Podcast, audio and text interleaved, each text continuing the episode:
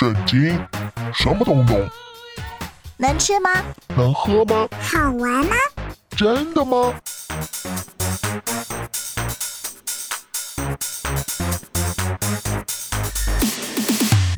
圣经鸡尾酒。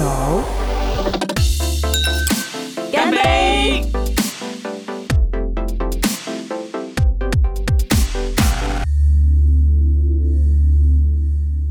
好了，我是真心。Hello，我是夏凡哥，大家好。之前日本有一位趋势专家写了一本书，叫做《嗯低智商社会》。对，他说很多社会问弱题都归因于大众的集体智商衰退。是啊、有三个征兆啊，讲出集体智商衰退。第一是集体不思考，电视说什么，大家就一窝蜂跟风。嗯哼，第二是集体不学习，只关心个人怎么样可以赚大钱，这种肤浅问题。是第三就是集体不负责，大家都推卸责任，出事了我就辞职落跑嘛。嗯嗯，没错，今天要来听的是以色列人的历史故事，他们通通跟随十个悲观探子的说法，而招惹上帝怒气的这段故事，感觉上好像也蛮像是一种集体智商衰退。这个是我们还有一个翻译叫做弱智时代，嗯，就是说这段时间大家思考的都是本能性或本能需要的问题，不再去问背后的是什么，还需要坚持什么。同样的，这群人其实我们更像在讲另外一个，在讲团体的动力的时候提到叫做团体的迷思，就是一群人大家认定了什么，就决定这个答案才是对的，所有人都说那是对的，就在听不进任何人提醒他们、告诉他们的话。也算是一种从众效应吗？因为这个团队大家都这样想，所以我们就只有这个意见，大家就不可以再有其他的意见。当有其他的意见出来，就会被消灭，嗯，或者是被排挤，类似像这样的状态。现代人集体智商衰退，嗯嗯，古代人，今天我们要来听的故事也有这样的症状，好像风水轮流转，人类总是这样，老是这样。对，其实我们也会变成在这种当中，可能其实我们也会有，就迷失在群众当中，这样可以把自己的身份隐藏。那你一旦提出你的意见，就好，你就被拉出来，独立在那边被所有人看见，大家会惧怕这个状态，所以会跟着形成这种效果。我们会下意识的害怕，如果我出头，我就会被剪掉，因为我对长得不整齐，像那个花花草草，一口气就哈剪掉了。没错。从众难道一定都是不好的吗？有没有可能我们有时候也可能会赌对方向啊，跟对方向啊？对，这当然是没有问题。就是说，其实我们跟一起群体团体，我们也鼓励团队嘛。团队互动本来就需要有一致的意见，但是不能团队到进入迷思，就是说只要团队决定就表示一定对，这要小心。团队的会进步，是因为当中有不同的意见，大家谨慎思考之后，做好他们认为可以做的决定，这就是减低风险了。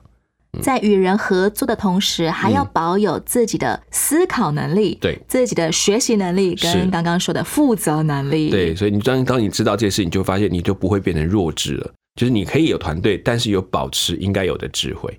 让我们来听今天的圣经故事，给我们一些嗯，怎么样来从众的学习。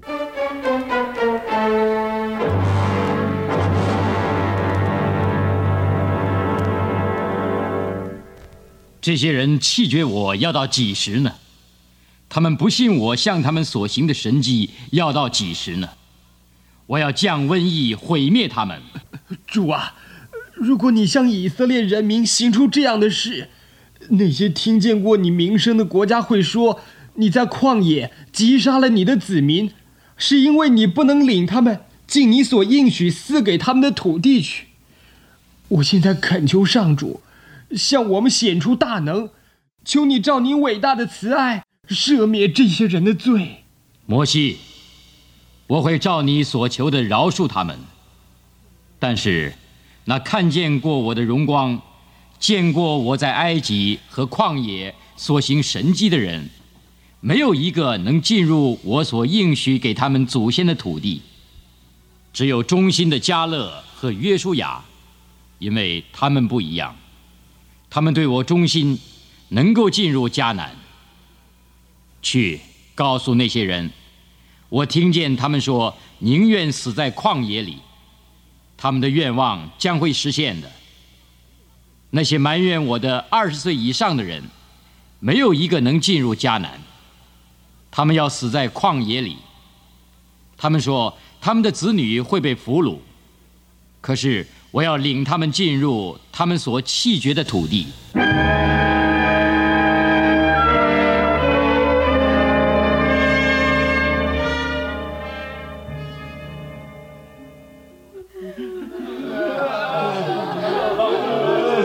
妈，现在为什么有这么多人哭啊？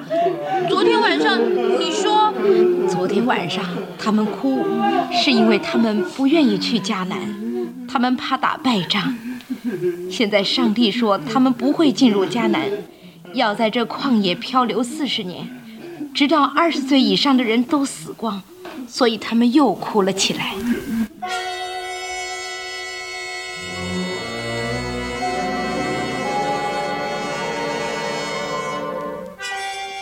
摩西派去侦察迦南地的十个探子，就是那散播谣言使全会众向上帝发怨言的十个人，遭到了瘟疫。到了第二天清晨，其余参与背叛的人改变了主意，宣布说要即刻到附近山地去打迦南人和亚玛利人。摩西想尽办法要与他们理论。为什么你们又要违背上主的命令呢？不要去，因为上主不跟你们同在。你们要被打败，我也不会和你们一块儿去的。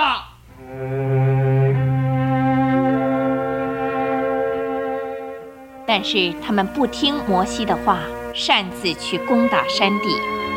正如摩西所预料的，他们惨败在亚玛利人和迦南人的手中。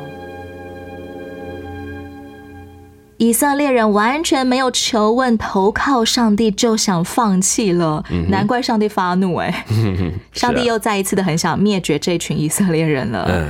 而摩西也再一次的成功劝退上帝，是上帝就转而让那些藐视他的人，通通都进不了迦南地。嗯哼，呃，上帝说：“你们就转回。”旷野去吧。其实我觉得这是一件非常悲哀的事，哎，嗯，远比你当初死在埃及还要更悲哀。明明都已经出埃及了，结果现在却进不了应许之地。我倒觉得，其实这是另外一种去思考，就是说他们其实进不了家是有理由的。其实他们的信心跟他们的生活的状态，其实还没有办法去承受整个迦南地的当时的状况。所以其实上帝也知道，走进去他们只会越来越害怕，只想逃。带到旷野当中，他们这四十年过的其实超乎他们想象的不得了的生活。旷野的漂流才是真正与他们的生命相称的生活。对，甚至是帮助他们重新跟他上帝建立最根本的关系。如果只是进去，就算得了那地，他们享受的丰盛大概会比后来忘得更快。虽然迦南美地看起来非常美好，但是如果人心没有预备好要去承接的话，那么这个。极大的祝福反而会把他们的生命通通都压垮了。对，没错。所以上帝让他们转回，你们就去流浪四十年，然后通通死在旷野里吧。其实不能够说是一种残酷的判决，对，而是真的为他们的生命着想。你们现在只能够承接旷野的生活，那么你们还是继续住在旷野吧。其实最大的特点，发现上帝没有离开。是你说他们可怜被判去流浪，可是你不要连这个处罚他们的上帝也跟着他们在那里流浪，转圈圈了，不停的转圈圈了，跟无头苍蝇一样。而且这四十年震惊了他整个这个地区，包括埃及，包括整个巴勒斯坦的地区，都被他们吓到了。现代基督徒也很常会说哦，怎么样的为旷野的状态来祷告？是有没有可能也是因为我们承接不了上帝的祝福，以至于我们只好回到那种漂流的旷野呢？我常常提醒自己说，到底是不是旷野倒不重要。嗯，我是不是在那个当中一直去经历跟上帝的关系，可能很重要。因为其实这四十年的经验，他们后代没有经历过，只听过。进入了迦南地的人都把这一段当做他们生命很重要的记号，说这是上帝信使的意义。可是他们没有人有机会经过四十年旷野的生活，不懂那种在缺乏当中只能求告上帝的那种心情。但是也有丰盛当中要谨慎小心的，然后跟随上帝的心情，在旷野的人是没有办法经历的，因为他只能求上帝，在那里他可以求很多，但他要专心一意的求取上帝。我觉得这是两种不同生活的经历，上帝量给我们的是这样。上帝对不同世代的人都有他个别美好的心意。对，就是其实我我不认为哪一种旷野，也许就算是那个丰富的地方。如果你忘记了上帝，那个比旷野还可怕，还是一样的。是的，就也许我我不适合在那样，因为我可能太容易受诱惑。那我宁可我在旷野，可能我还安心一点，至少我乖乖的跟着上帝走到最后。身体在旷野的人，心里面仍然可以因为仅仅依靠神而有一个丰盛富足的迦南美地。而且他天天可以想感恩的是：哇，我们没有水，上帝把石头弄水出来给我喝；我们没有肉，他把鹌鹑送来给我们吃。这就是事实，他们所经历的生活。在旷野里的那一个地方，就是他的迦南美地对他不种也不收啊。有没有些时候，基督徒也会经历到那种明明上帝已经救我们脱离埃及地了，是，但我们却始终一直打转，进不了真正应许给我的丰盛呢？会，我们光看上帝给应许，比如说亚伯拉罕，其实他就是抱着盼望而死的人。我们只是相信上帝一定会给我们，但是怎么样给，什么时候给，那是上帝的事。是，这就是我们的信心，我们相信他会。那上帝也真的会回应，但他的时间这过程当中，我总觉得这个应许的拿不拿到，其实他已经做到一件事，就是我与你同在。应许的最根基了，是，就是他再怎么样，他与我们同在，然后这件事情要成就时，他就会会成就的。无论我人在埃及，无论我人在旷野，无论我人在迦南美地，上帝每一分每一秒都会与我同在。对，这也是我们的盼望的所在，也是为什么盼望可以不至于羞耻的所在。那么，上帝为什么要给以色列人定一个旷野的四十年呢？而且还说是因为探子去窥看四十天那地四十天一年一天，然后就换算成一年，这是什么样的处罚？这个数字是在旧约里面常碰到，就是四十的意思。四十在整个以色列人他们看法是一个整数，就一个完整的时间。所以，这不是真的是四十天，然后四十年这件事情，是我们到目前为止都还在讨论的，就是说。这个跟以色列人的对数字的观点是有关系的，他们不一定是真正的四十，还有就是年代的计算时间是十二个月，这个时间到底是三百六十五天还是三百天，这都是在讨论的范围。所以其实这只是一个啊，用一个怎直接告诉他这是一个换算的方法，但四十对四十这件事情是一个文学上的运用比较多。可能上帝的意思就是你们会有一个。完整的一段生命时期，要过完它。因为你们去那有个完整的探索，你们都看得干干净净、清清楚楚了四十天。那你出去，那也就好好的流浪四十年，好好的搞清楚你的生命在干嘛。最后四十年的时期过后，全以色列人的那一代当中，真的只有加勒跟约书亚两个人活下来吗？应该是有可能的，就是因为当时来讲。你知道人的寿命并没有我们想象的这么长。其实他上帝已经估算他们算很高，因为二十岁以上再加四十，六十岁。六十岁。对，其实，在当时平均岁数来讲，已经是相当高的了。就已经算是寿终正寝了。没有错，你现在看很多非洲国家比较落后一点的，甚至平均岁数四十四十五岁。对，所以他们真的算长了。显然，加勒跟约书亚后来就变成全族当中唯二的。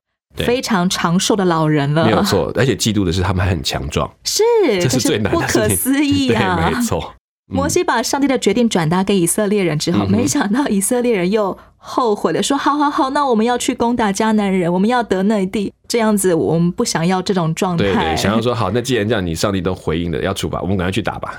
摩西已经警告他们说，因为上帝不与你们同在，你们一定会吃败仗。他们还是不听，硬要去，最后当然被打败了哦。嗯嗯，好像有的时候基督徒也会做这种事，哎，我们只听到上帝话语的表面，嗯却不愿意去理解上帝的心意，所以随随便便就可以行动放弃。是。这个就是我们呢，我要那个成功。上帝说我会给你，然后我们就好，那我们就去抢吧。那到底是对还是不对？上帝说会给我们，但是也要问一件事：上帝会按照什么方法给我们？那是上帝的决定。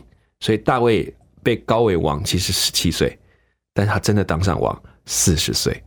我觉得应许有一件事很记得清楚，是上帝放在你手中，不是你把上帝手中的抢过来。一件对的事情，不要用虚谎的手法来得着，即便那是应许也一样。没有错。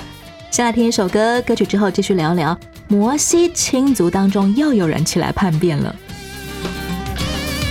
真正一开始，大家快准备，精心祷告，不要再松懈。主是大元帅，我们是军队。跟着耶稣大步迈向前，就在旷野为我开道路，他是神，在沙漠为我开江河，Don't be afraid，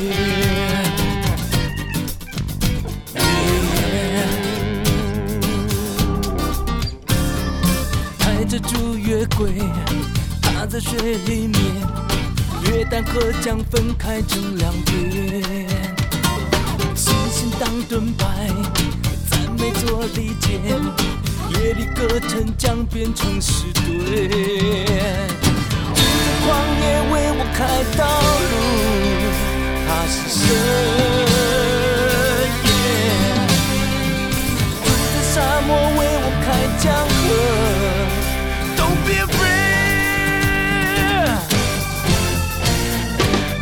Promised land, oh promised land，就再见面。扛枪壮胆，勇敢向前，到 Promised land。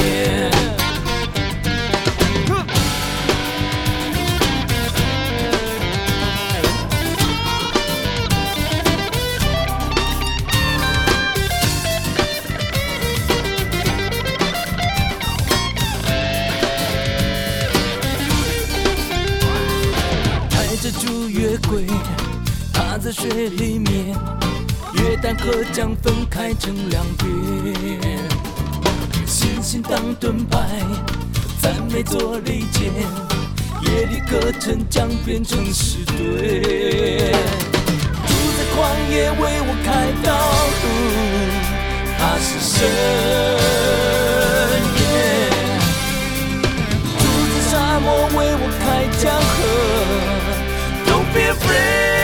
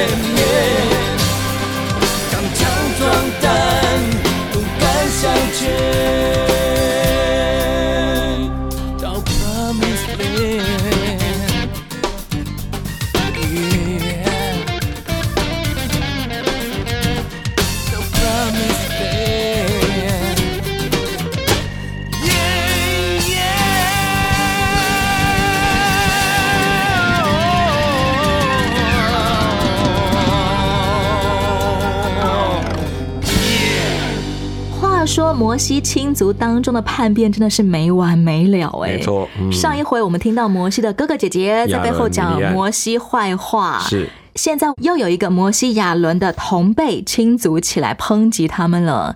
这种内忧比外患还要可怕，麻烦萧墙之内，很像打地鼠啊，怎么都打不完啊！而且从后面冒出来。扯后腿的那种，最防不胜防了。嗯，先来听这段故事。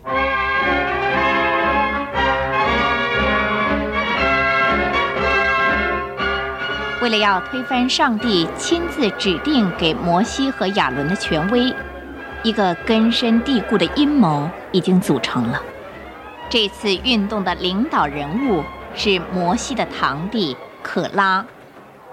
诸位弟兄们，请听我说，领导我们的并不是上帝，而是亚伦和摩西兄弟两个。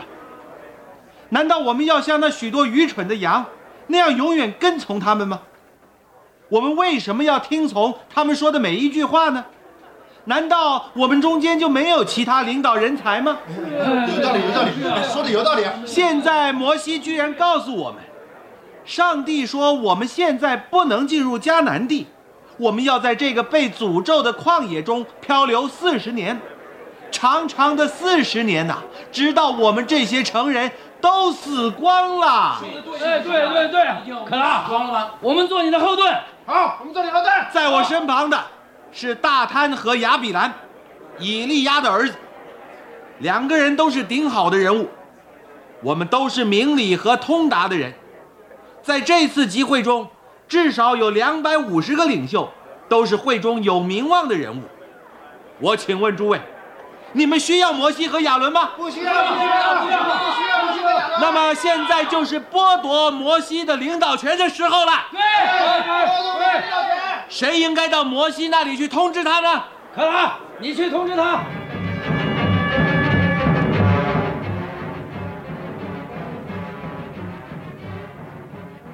摩西、亚伦，你们两个实在太过分了。全会众每个人都是圣洁的，你和亚伦却把自己抬高的好像上帝一样。不但我们有这种看法，还有许多其他的人也一样啊。可拉，谁和你在一起？大贪和亚比兰，以利亚的儿子。请你去把大贪和亚比兰都请到这来。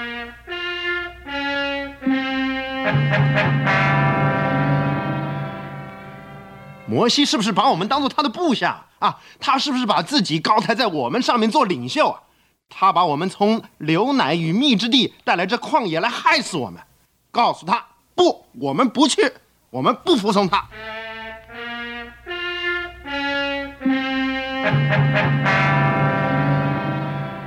例外支派的可拉，流变支派的大贪亚比兰安，再加上以色列的两百五十个首领，嗯哼，就是有名望被选入会中的人群起抗议说：“摩西亚伦，你们擅自专权，嗯。你们为什么自高超过耶和华的会众？”嗯哼，他们在抗议什么呢？就是他们认为这都是摩西背后捣的鬼，就是摩西你逼大家来这里，又逼大家回旷野，所以都是你做决定嘛，我们都不能做决定，我们只能传达这些东西不服只能就出来了。够跟着走这件事情会。觉得这根本就是摩西你自己搞的鬼。所以我们去打仗的时候，你又不派全部的人，我们只有这些人去打，难怪我们要输。所以他们没有把这件事情谈到跟上帝的关系，谈到就是那个领导者本身他太专制了，所以他都不听我们的意见，才会变成今天这样。摩西亚伦是不是嗯真的有某些在领导权上的缺失呢？在那个时期的里面，所谓的领导者这件事情，摩西的权柄不是从他来的。他们忘记这件事情，就他们当初相信摩西，不是因为摩西很厉害，做很多事，是摩西背后所代表的那个上帝很厉害，所以他所说的没有不成就的，他们就跟着他走。他们忘记他们是听上帝的，不是听摩西的。现在他们认为他们只是因为摩西，所以造成今天的结果。所以只要把摩西处理掉了，我们就可以自由快乐，想去哪里就去哪里了。这真的很像我们刚刚节目一开始聊到的低智商社会的三大特征啊！对，没错，就是这个时期当然没有说强人政治是唯一的方法，因为他们正在学习认识上帝，所以必须透过摩西这个代表，这也是预表后来耶稣基督的样式。反过来讲，他们也太简化了这个领导的过程，而忘记摩西是跟谁求。他们在抗议的时候，忘记他们抗议的是上帝的权柄，而不是抗议摩西的权柄而已。以可拉为首的这一群人，他们抨击摩西亚伦，是为了嗯想要争上位吗？其实是要争取说，我们可不可以表达我们意见的权利？可不可以由我们自己做决定？我们决定要回埃及，还是决定要去旷野，或者决定要去打这个迦南的地方？可不可以由我们来决定？这种做法在现代社会有点嗯像是在野党的呼吁。嗯，也可能像说，其实，在今天来讲，可能会也会有一些教会的领导的过程当中，在开创的时候，你会难免都是会以领导者为优先，因为他要扛所有的风险。那等到这个比较平静的时候，大家会问说，为什么还要继续听你的？我们也可以做这个，也可以做那个。那可是没有回来问说，他所讲的东西到底对还是不对，而是针对那个领导者本身提出了抗议，这才是危险。大家可以共同讨论，不要忘记那个权柄从哪里来的。我们可以有自己的思考、学习跟负责任，嗯是但是我们同时也需要学习怎么样顺服在上位者。对对，而且是懂得懂得顺服他是有清楚理由，因为我知道那是上帝在带领。那如果说你不明白，那怎么办呢？还是有意见可以拿坐下来谈，而不是用这种他直接把他先否定他，甚至加了很多罪名给摩西，这是比较危险的方法。关键提醒就是来告诉自己，我的老板是那个人，那个让我现在看不顺眼的人，还是上帝？是没错，嗯上帝才是我们真正的老板。没错。服从可拉的大探跟亚比兰两个人说：“嗯摩西把我们从流奶与蜜之地领上来，要在旷野杀我们，是这岂为小事？嗯哦天哪！原本迦南美地才是流奶与蜜之地，现在他们认为埃及才是流奶与蜜之地了。没错，怎么会这个神志错乱，这样子颠倒是非呢？他们想到埃及，就是只要在那里做工，每天都有饭吃，每天都有把人家菜肉什么送来。可是现在呢，他们还要自己去抓，自己去捕，然后还要去打仗，这个对他们讲，这个要死一堆人的事情。那我干嘛来到这里呢？我回去原来地方，那不是比较好？没有办法用以前熟悉而且有把握的方式来生活了。对，而且进入迦南之后，其实他们的农产也都要靠自己去开垦，重新去耕作或者放牧，那都没有那么轻松的。如果今天上帝也呼召我们，忽然间要转换我们的工作模式啊，嗯嗯呃，职场的领域啊，是很有可能我们也会进到这种嗯一时之间错乱的思绪，认为说以前我那样子的工作才是流奶与蜜之地啊！上帝呼召我的这个东西一点都不好。是啊，你觉得像我们在做一些自由业的时候，你就会发现这个现况。当你从原本固定工作要离开的时候，你突然会有一种害怕，因为你离开之后你就没有月薪哦，是，然后你没有保险哦，这些都没有了，然后你在办公室做的好不好，你都会拿到钱，可是等你离开之后，所有事情。跟你做的好不好都直接关联了，你得自己想办法。当然，你好像赢得，但有另外一件事情，就是你也赢得。另外是你的自由，你可以去做你想做的事，但你也要自己扛起来所有的责任。就这样，不断的要让自己去回想起初我为什么做这样的决定，我为什么愿意跟随神来冒这个险。对啊，所以上提醒他们说，你们是离开埃及为奴之家，就提醒他们，你们过去是因为奴隶耶，你不要忘记你当初是奴隶，现在你是在上面自由的人，这两件事差距很大。可是当然有付他的代价，他们却忘记，只宁可回到为奴有饭吃就好的日子。这群人也完全忘记，他们当初在埃及做奴隶时是如何切切的呼求上帝来拯救他们的。渴望的自由，到头来发现自己好像没有这么的渴望了。我想一时之间的情绪都会有的。但是如果因为心浮气躁就迁怒在人的领袖身上，那可能就背离了我们原本被上帝拯救的原意了。是。虽然这些人他们看起来都在叛变的过程当中，我觉得以色列人也在学习怎么样对领袖这件事情重新去定规，不从情绪，而从他们的信心来看。我觉得这我们是要学习的，因为毕竟在现代的社会当中，我们跟教会的牧长或长子的关系之间，都在这个上面常常会有争执。怎么样用更有信心看上帝的方法来处理这些问题？我想很多争端会变得更有帮助。每一个人从一出生就会面临我们跟领袖之间的关系，例如我们的跟家长、我们跟爸妈的关系啊。对你一长大就会有很大的落差。我们跟老师的关系啊，我们跟教会传道人的关系啊，甚至是进到工作职场之后，我们跟我们的主管之间的关系啊，是，这些都值得从圣经故事当中重新来思索我们的生活。没错。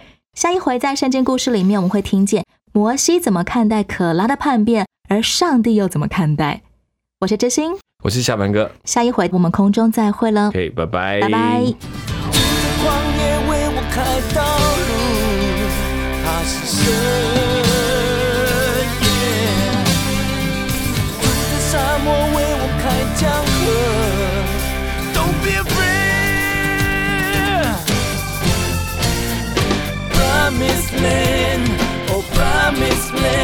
就在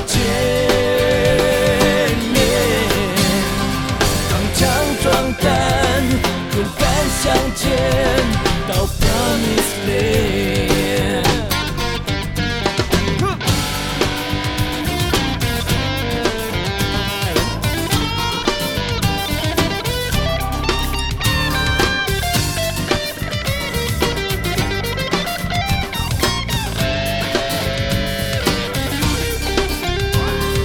带着祝月桂，趴在水里。